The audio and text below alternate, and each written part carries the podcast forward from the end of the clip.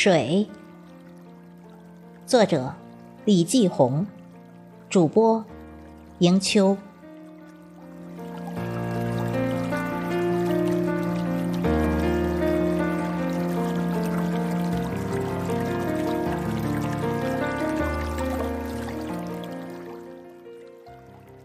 想起水，是想起至纯至柔，一片冰心在玉壶。静水流深，泉水叮咚，汾河流水哗啦啦。但水也可以是黄河在咆哮，飞流直下三千尺，滚滚长江东逝水，翻江倒海，白娘子水漫金山寺。水是什么？水最是随性而为，至柔是它。炽烈是它，看是把水放到什么境地。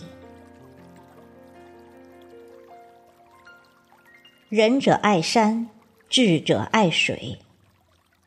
我爱山，也爱水，可我不是仁智之人。爱山者，爱的是山的脚踏实地，爱的是会当凌绝顶，一览众山小。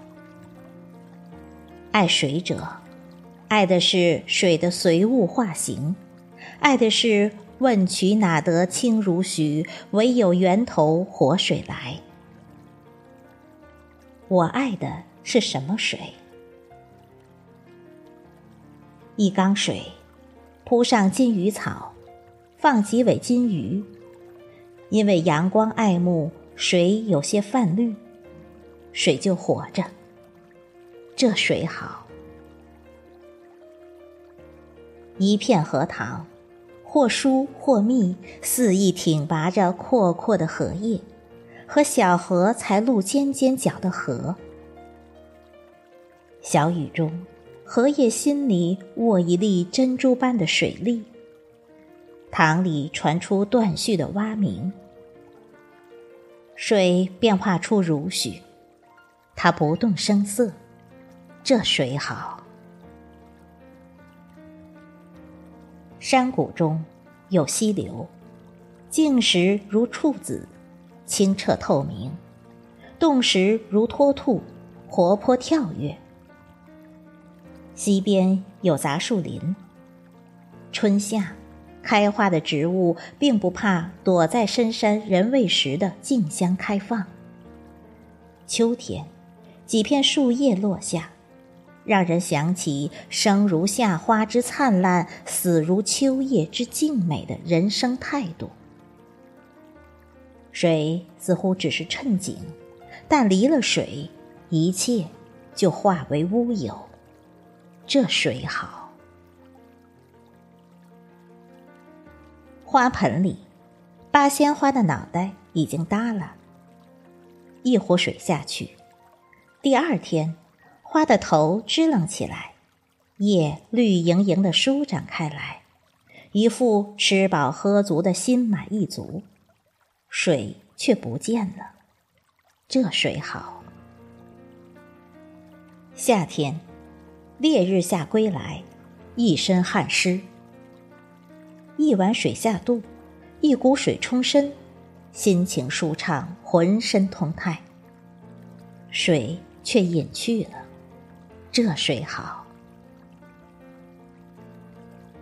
秋天，小湖边，几棵枫树，叶已经红了，红叶倒映在湖里，还是红的，和树上的叶遥相呼应。水又修饰着湖中的红叶，让红叶摇曳生姿，好看，人会醉。这水好。冬天，后窗冷。早上醒来看不到外面，外面的世界并不精彩，精彩的是后窗玻璃，上面满是冰花，像童话世界，你会爱上它。谁会做冰花？他知道冬天寂寥，无花无果，这水好。春天，初春，万物还没复苏，水先醒。它先告诉有水的鸭子，所以春江水暖鸭先知。其实，是水最先知道的，因为水在此时活了。湖水在冬天是死的，你眼睁睁的看着水在春天活了，由死水一潭变成碧水波澜，这水好。这样的水好，好的小家碧玉，好的小桥流水人家，好的桃花潭水深千尺，好的一篇桃花源记，好到愿意一直这样似水流年，生生世世。这是老子的小国寡民。好，这样的水好。然而，水不仅仅是这样，水还会发怒。它不是总是小儿女情长，水发怒了很吓人。它会咆哮，会一泻千里，会横扫千军，会一发不可收拾。这也是水，不能说是水坏。也许你没有善待水。就像你没有善待女人，女人发怒了，跟水一样，会河东狮吼。也许你不知道水的秉性，就像大禹之前的治水人，所以鲧就被斩，大禹成功了。水沿着河道走了，流入大海，更大的水里。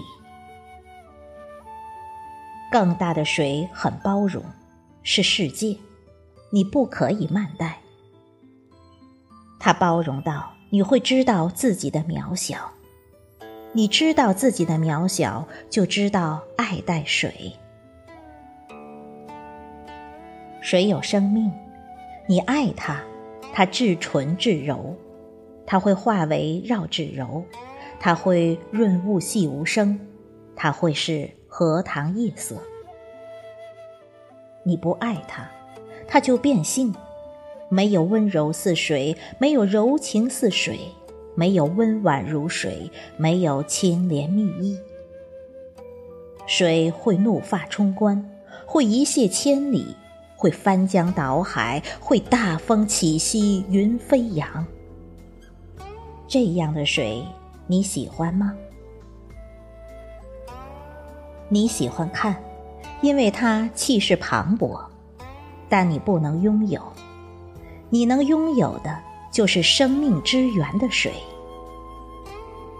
所以善待它，它无时不在你身边，随你的行，你的意。这样的水，好。